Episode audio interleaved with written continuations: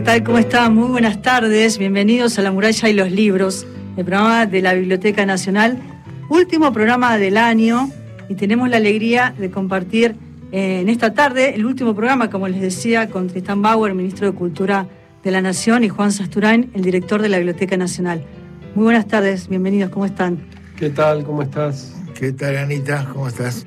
Bueno, festejando, ¿no? Eh, lo vi a Tristán hace muy pocos días en el Senado de la Nación. Finalmente se aprobó la, ley de asignaciones específicas de fondos para la cultura, con esta prórroga por 50 años eh, de la normativa que evitó de algún modo o del, o del todo este apagón cultural. Tristán, te vi ahí festejando.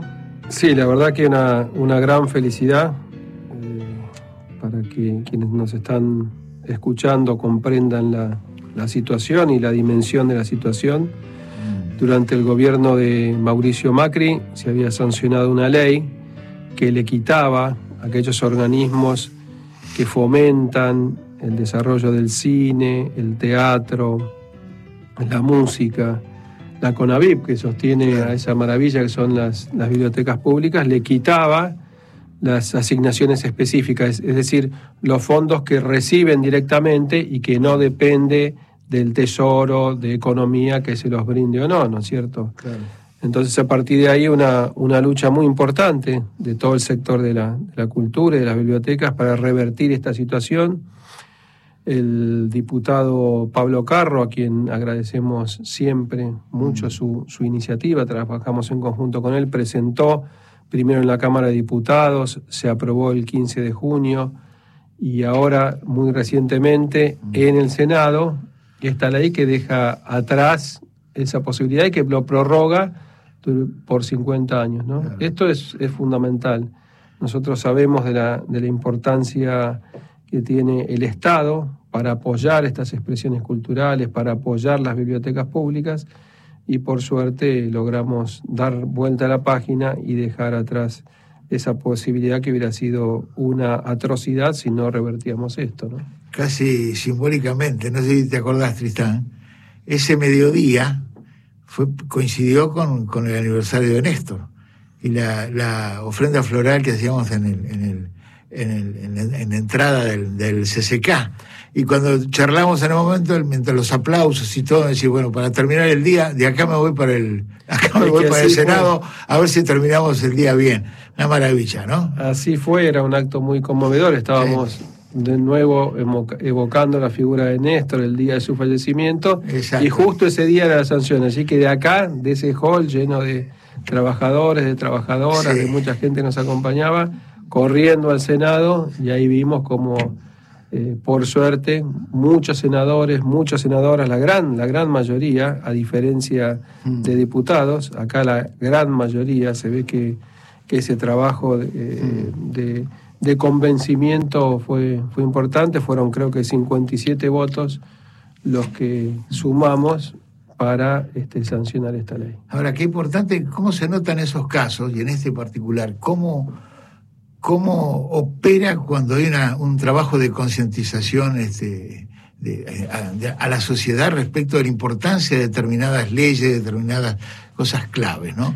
Porque tantas, tantas cosas pasan a veces por, por, por el legislativo, ¿no? Que eh, solo porque en casos muy puntuales tenemos la fuerza suficiente o la energía suficiente o, la cintura suficiente como para comunicar bien a la sociedad la importancia de la, de la... En este caso se dio plenamente, ¿no?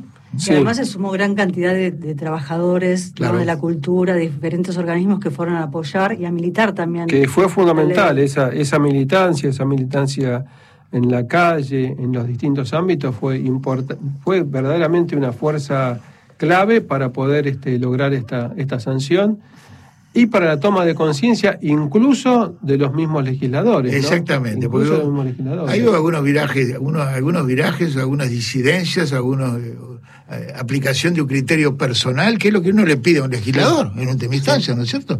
no solo obediencia de vida, ¿no? No solo obediencia de vida, ¿no? Evidentemente. ¿no?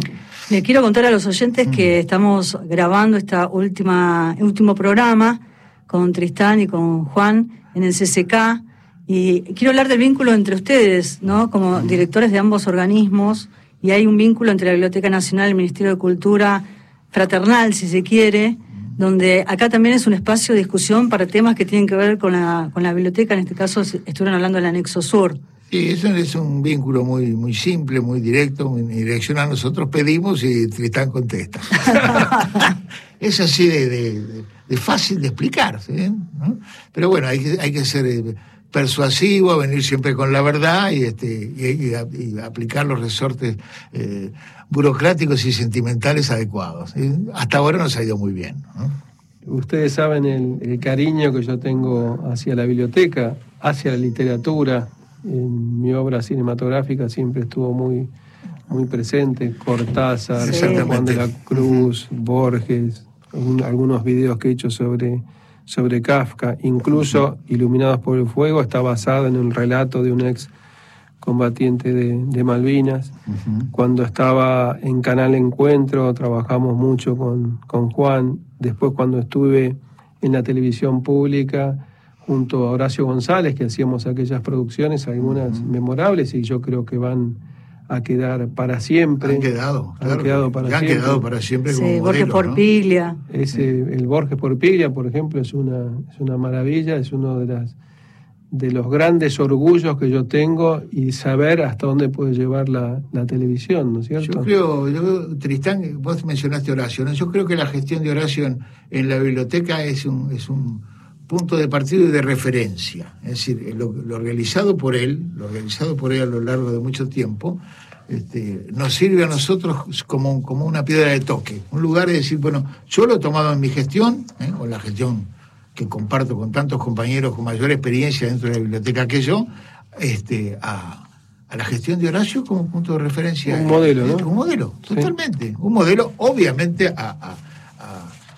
modular de acuerdo a, las nuevas circunstancias, ¿no? Coincido contigo, Juan. Totalmente. Y la verdad que haber trabajado con, junto a él en estos proyectos audiovisuales fue, fue una verdadera maravilla. Un ejemplo, un ejemplo fue el, fue el, cuando retomamos la gestión, tratar de encontrar la manera de, reparar y poner de nuevo en funcionamiento aquellas cosas que el macrismo dentro de la Biblioteca Nacional había desactivado un ejemplo fue el,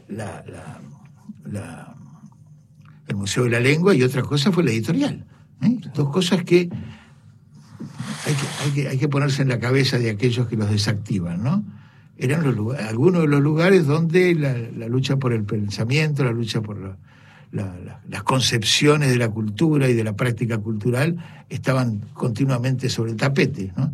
Habían sido desactivadas absolutamente. Bueno, fue una de las tareas que nos propusimos, volver a tener la editorial de la biblioteca y volver a, hacer funcionar el Museo del Libro de la Lengua a partir de la designación eh, que, te, que, tenés el honor de haber realizado de nuestra compañera María Moreno al frente. Le mandamos un cariño muy grande de aquí. Sí, ahí uno hace un repaso por la cronología del museo, el momento en que se inauguró, eh, desde ese momento que Clorindo Testa lo, concibe el proyecto, ¿no? Para integrarlo al edificio de la Biblioteca Nacional, luego la designación de María Pía López en el año 2010. Sí, después... que le dio, la impronta, le dio la impronta. Esas cosas pasan, ¿no? Los funcionarios no solo a veces este, le dan impronta a su gestión, sino le, dan impronta a la institución.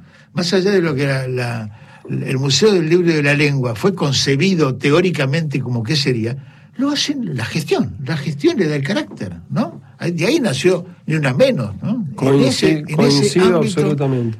La primera muestra que hizo María Moreno en el 2020, a unos días previos a que comenzara la pandemia. Todas las restricciones. Y a, a Tristán, que estaba disfrutando recién del Festival de Cine de Mar de Plata, el catálogo, la guía de programación, te trajimos, ahora vamos a hablar del festival te trajimos una colección que justamente hablando de, Horacio, fue pensada por él, la colección de par en par, el techo de incienso. Mira, ahí Juan, vos le trajiste otro. Ah, yo le traje el primero. Ese es el primero. porque ese lo hizo Horacio.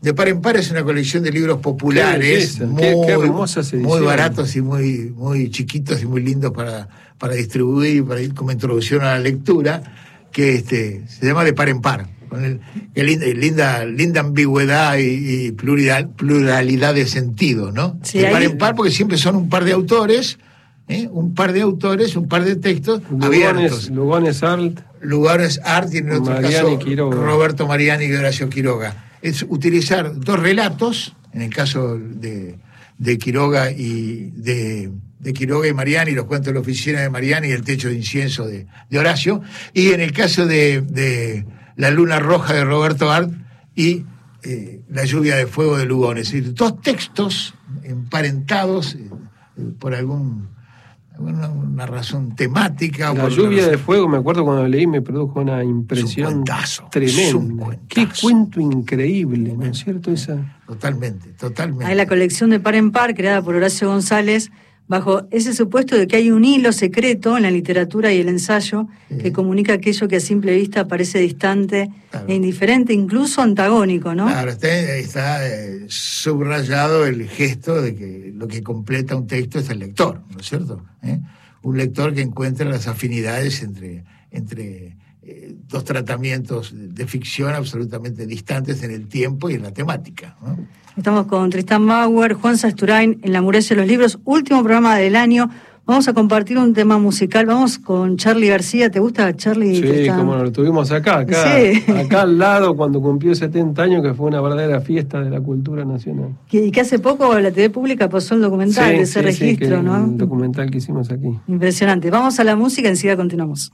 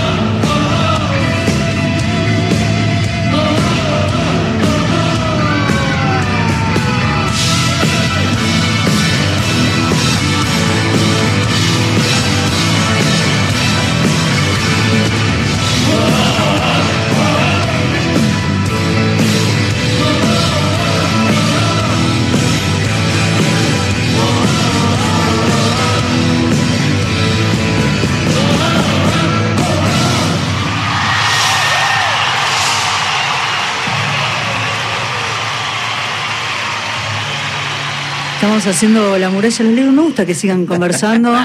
No, el, el último programa del año. Estábamos elogiando a Sí. Lugones Cuentistas. Lugones cuentista, es uno de los mejores Lugones, de los, Sí. que, de los que no tienen contraindicaciones, digamos, ¿no? Nos acordamos de este, por supuesto, de la lluvia de fuego y del mono que le enseñaba a hablar, que compra en el circo, y Sur, que era es impresionante. Para mí es de los mejores cuentos Sí, argentinos. ¿sí? Totalmente, totalmente. Tristán, ¿y estuviste hace poco en dónde? En No, porque el, otro libro que ustedes me traen con tanto Sí, cariño, sí. el de Horacio Quiroga, Sí. eh, nosotros, vengo de Misiones, hará 10 días estuve ahí con José, lo que es un extraordinario ministro de Cultura de Misiones, Sí. porque desde el Ministerio de Cultura de la Nación estamos restaurando toda el área de la, de la casa de Quiroga en Misiones, que la verdad que es una belleza. Ahí al lado de la barranca, que está Al lado de la barranca, la barranca. está quedando bárbara, está quedando preciosa, Com- preciosa. Comentábamos recién de que todos los que vamos ahí alguna vez Sí. este, te subís a la moto, está la moto. De, Está la moto de Horacio Quiroga. Yo quiero ver esa foto, Juan. ¿Eh? quiero ver esa foto. Pide demasiado, Anita. Es demasiado bonito. Vamos a hablar de la 37 edición del Festival Internacional de Cine de Mar del Plata, que pasó de forma virtual a forma presencial, completamente presencial. Es un- una verdadera alegría y orgullo este festival de clase A que sucede en la ciudad de Mar del Plata del 3 al 13 de noviembre. Eh, y este homenaje que se le hace a Leonardo Fabio, Tristán. Bueno, las dos palabras, ¿no? Cine y Mar del Plata. Vos sabés, Literatura yo nací, también, Yo nací en Mar del Plata, así que es una ciudad que quiero. Ah, no sabía, qué lindo. quiero- que quiero muchísimo. Y esa y ese amor, viejo amor, que es el cine. ¿no? una cosa, con los años que yo te llevo, Tristán, yo viví entre el 55 y el 60 en Mar del Plata. Yo era un niño adolescente. Yo nací en el 59, así que cuando Mirá yo vos, nací, justo. vos estabas ahí. Por ahí nos cruzamos en algún verano, en alguna playa, andás a Puede ver. Juan. ser, le habrán llevado UPA a vos y yo estaba Sí, ahí. ¿En qué año? Porque yo, yo nací en Buenos Aires, pero viví del 69 al 79. Ah, mira, bueno, no, pero vos sos una niña, sos una niña. Ese, qué lindo era- esa Mar del Plata de fin de los 50. Es impresionante. Yo me acuerdo de estar en la puerta del provincial, ¿no? Sí. A mirar a los artistas, y me acuerdo que entró una, una damita joven así, y, decía, y la saludaban, y yo decía quién era ella. Yo, soy María Aurelia Bisuti, y saludaba, ¿no? Dios mío, cuántos años, ¿no? Sí. Y Era un ahí- acontecimiento. Un gran acontecimiento. No, y del aparte que esté sí. dedicado a esas dos figuras, ¿no? Por un lado, Jean-Luc Godard, que nos dejó este año, un cineasta, yo creo que es un verdadero revolucionario, ¿no? Alguien que nos hizo ver el mundo desde otra, desde otra perspectiva, esas películas que, que marcaron a, a todas las generaciones de, de cineastas que vinieron después de él y que hizo un, un cine con ese carácter, con esa marca Sí. tan, tan precisa, tan contundente.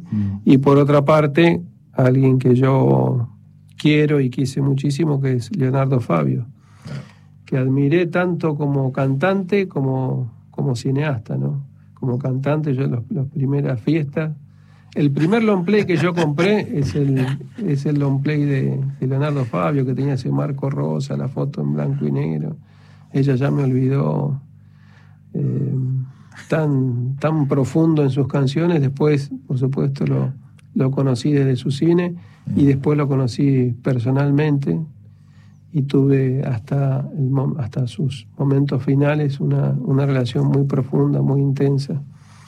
Así que que estén presentes y como homenajeados Godard y Fabio este año me parece, me parece muy hermoso.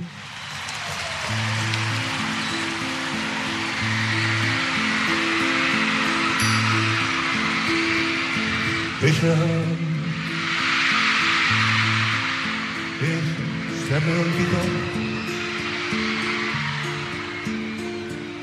Yo, yo la recuerdo ahora. Era como una primavera su anochecido su voz dormida, el beso, y junto al mar la fiebre que me llevó a su entraña, y soñamos un hijo que nos robó la playa.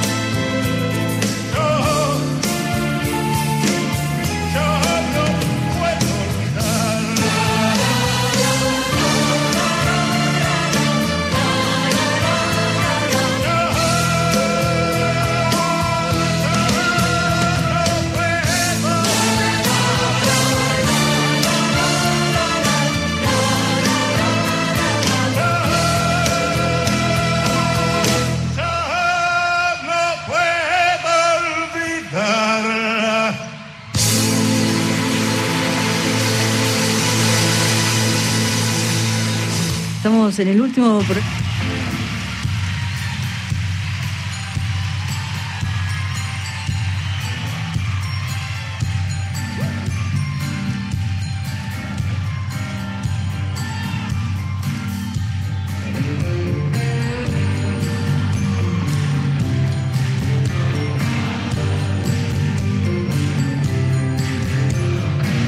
Continuamos en La muralla y los libros.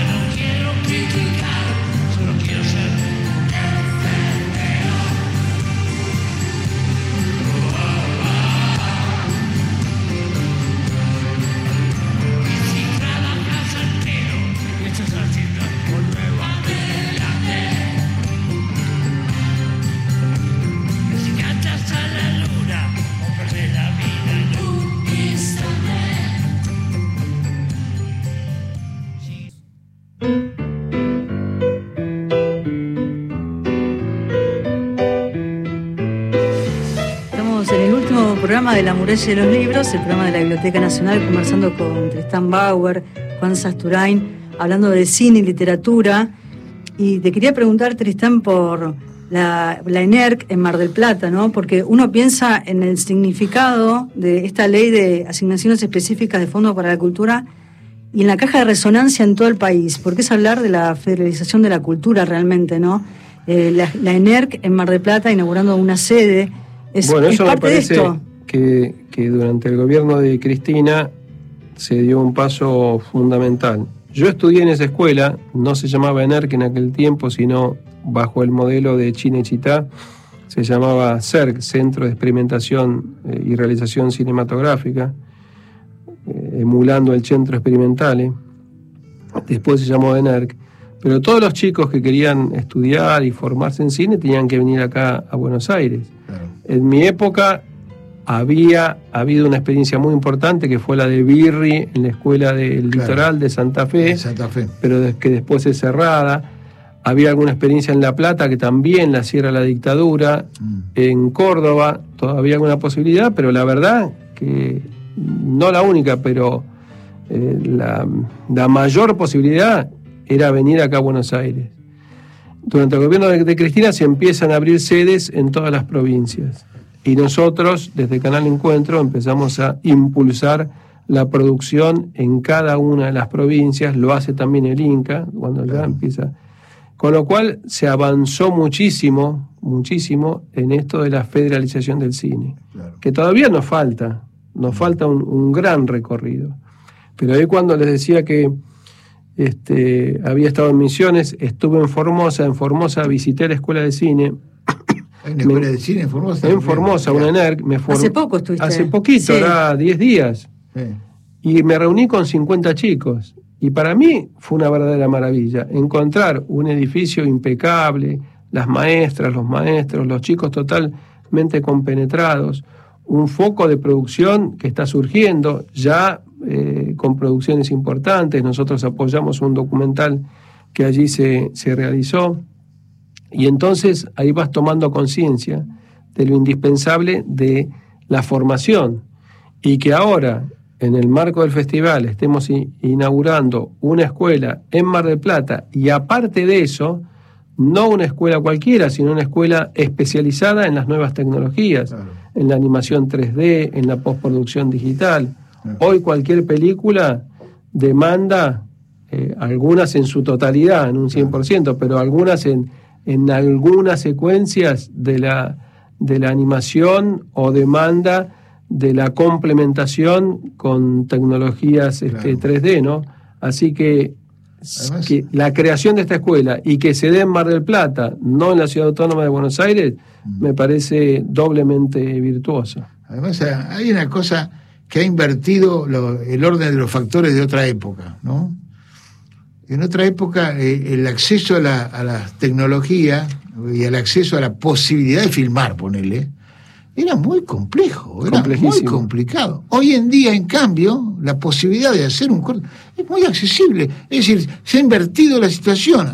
Es necesario formar a aquellos que tienen tecnología Un cambio de una profundidad que todavía no, no Absolutamente. Cualquiera puede hacer, dicho en el mejor sentido de la palabra, cualquiera puede hacer película. Bueno, Entonces, acá entonces, acá- Nosotros hacemos- formémonos. Acá dependíamos del laboratorio Sales, ¿te? Forme- claro, Vos terminabas en laboratorio, laboratorio Entonces, Sales o Citeco, acá en Buenos Aires, si no, no había otra manera de postproducir. La, la tecnología y la capacidad de producir se ha puesto adelante de este, la, la, la- las posibilidades de formación a veces. Entonces la formación se va realizando ya directamente con la práctica. También pasa en la literatura, es más fácil, es más fácil, entre comillas, publicar hoy, más fácil hoy que antes, ¿no? ¿Eh? Y hablando No, de Mar del Plata, pero yo la que- producción Sí, sí. audiovisual es una transformación Absoluta, absoluta. totalmente, claro. Pero así, de una profundidad, hace un año y medio a- fuimos a una reunión de gabinete con el presidente de La Rioja. Mm. Viene una chica y me perseguía con un celular y me iba mostrando el celular. Digo, ¿qué? Y ¿Qué era? me muestra y era un dibujo animado, muy bien hecho. Digo, mira, vos hiciste samba, este, nosotros estamos haciendo este dibujo animado. Qué y de bueno. repente me, de- me detengo y lo miro. Y un dibujo animado impecable. Digo, ¿y dónde lo hicieron? Acá. ¿Cómo? Acá sí, acá. Y la mezcla de sonido, acá. Todo es producción Pero riojana. claro, a eso todo voy. riojana. ¿Eso en qué terminó?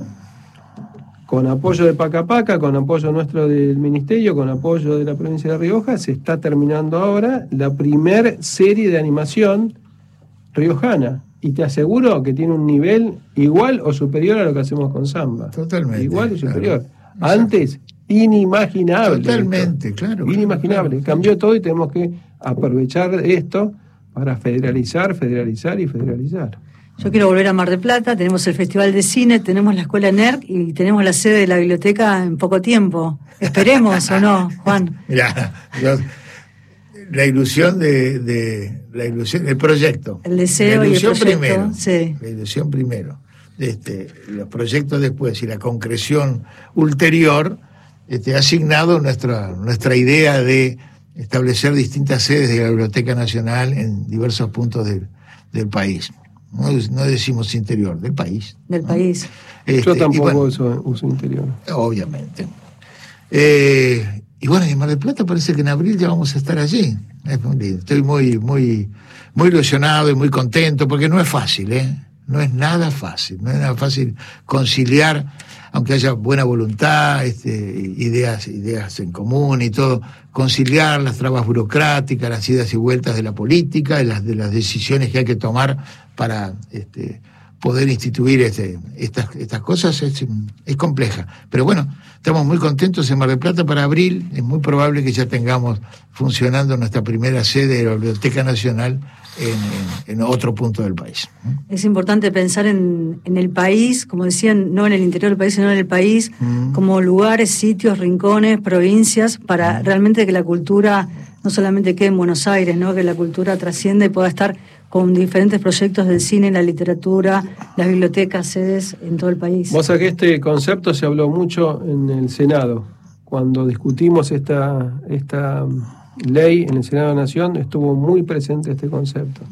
Y para mí es fundamental trabajar y trabajar todos los días, romper ese modelo hiperconcentrado en la ciudad de Buenos Aires y abrir verdaderamente a una cultura donde aparezcan todas las expresiones de nuestras provincias, las expresiones federales que son riquísimas, ¿no es cierto? ¿Qué proyectos, para cerrar el, el año, qué proyectos piensan o están eh, proyectados, pensados, planificados para el 2023 del Ministerio de Cultura, la Biblioteca Nacional? Nosotros somos parte, nosotros somos parte de cultura, así que lo macro, eh, lo macro eh, corre por cuenta de, de, de Tristán y tenemos algunas cosas en- que nos implican directamente, como es el, el- el- la puesta la puesta de nuevo en funcionamiento del edificio de la ex Biblioteca Nacional o, de, o la sede histórica de la Biblioteca Nacional, para nombrarla como a nosotros nos gusta, ahí de la calle México- Brusac, de la calle Jorge Luis México, Borges. y que ha sido una prioridad desde el comienzo de la gestión de, de, de Tristán, del Ministerio, que nosotros acompañamos, porque tenemos, somos un enclave en ese lugar. Eso por una parte. Eh, por otro lado, después, en- en- sin salir de la cuestión estrictamente edilicia, en la Biblioteca Nacional vamos a recuperar dos espacios eh, que tienen un, un alto valor simbólico. Hay dos locales, dos locales que antes eran locales comerciales, que hemos recuperado a partir de la, caída de, los contratos que existían desde hace décadas.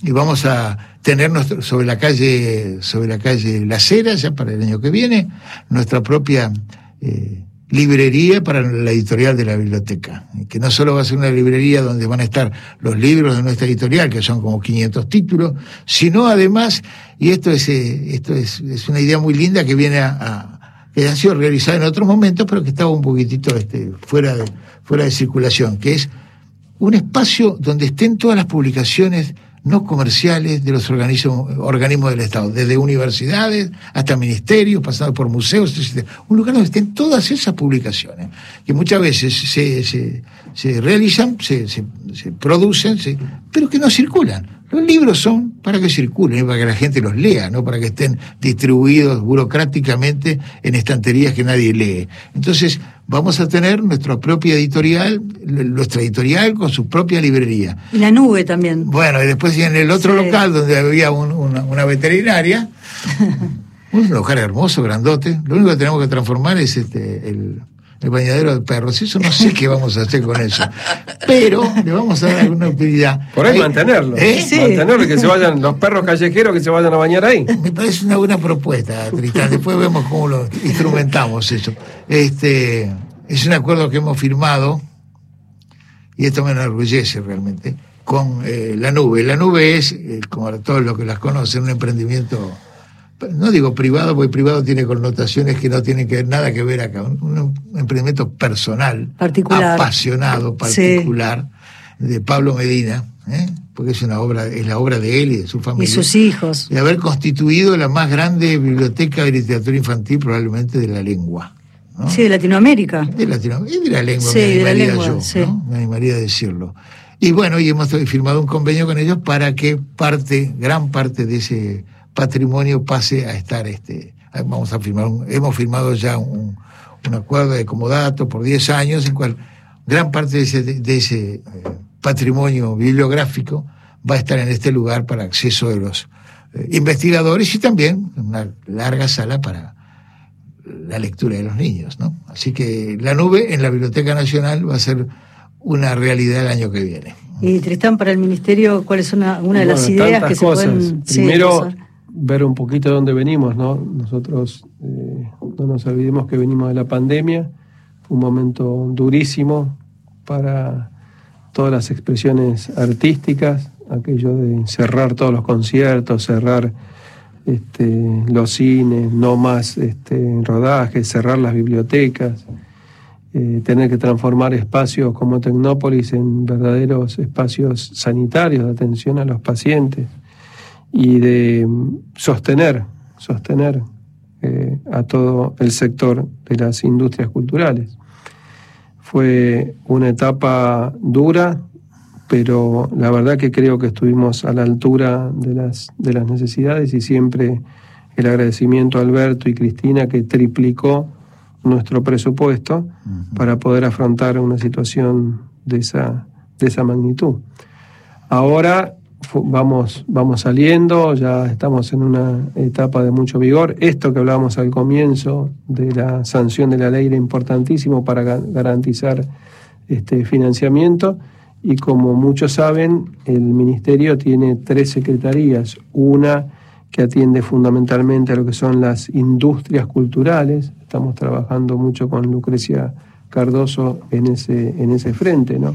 La cultura como industria, como industria para la generación de trabajo, eh, la cultura como exportadora, allí ingresan divisas, la cultura para el arraigo de nuestros jóvenes en cada una de las provincias, el ejemplo que les contaba de recién de esta producción en la, en la Rioja, la primera producción de animación y tantos ejemplos, la, artesanía. Hay otra secretaría que atiende lo que podemos denominar como el patrimonio, nuestros museos, una tarea enorme que está haciendo Valeria en la puesta en valor de toda la estructura edilicia y del el patrimonio, de la manera de, de, mostrarlo, de presentarlo y de, y de compartirlo. Y por otro lado, eh, la secretaría que lleva adelante Federico, que podemos definirla como la cultura comunitaria, ¿no? esa cultura que aparece en cada uno de nuestros barrios, en cada una de nuestras ciudades, con programas como puntos de cultura, una verdadera trama, tomada, mira, del, del modelo de Brasil, un modelo creado por Lula en Brasil, que trajimos acá, que durante el macrismo no se cerró, pero se llevó a su mínima expresión y que ahora lo estamos reimpulsando con mucha energía, con mucha, con mucha vitalidad, así que trabajando en esas, en esas tres áreas que para nosotros son fundamentales y dejado atrás esta, esta ley eh, con nuevos proyectos de ley que vamos a, proponer el, año que viene. Tristán Bauer, ministro de Cultura de la Nación, Juan Sasturain, director de la Biblioteca Nacional, un placer enorme haber compartido este tiempo, el último programa de La Muralla y los libros de este año. Volvemos en febrero. Un placer enorme, muchas gracias. ¿eh? Gracias, Anita. Gracias a, gracias a vos, Ana, y un cariño grande a todos los que nos están escuchando. Y yo quiero agradecer a Laura Kuckerman, todo el equipo acá, funcionó de comunicación entre la Biblioteca Nacional y el Ministerio de Cultura, los operadores, Lucía de Genaro y todo el equipo de la Biblioteca Nacional que nos acompañaron para poder hacer este último programa. Un placer enorme. Y gracias también a las autoridades de Radio Nacional por el espacio. Eh, y bueno, y por la promesa de nuestro director de Radio Nacional de volver acá, Alejo Ponlecica, regresar en febrero en esta franja horaria. Un placer enorme. Gracias y que tengan todos eh, un buen año. Nos reencontramos. Buen año para todos y todas. Buen año para todos.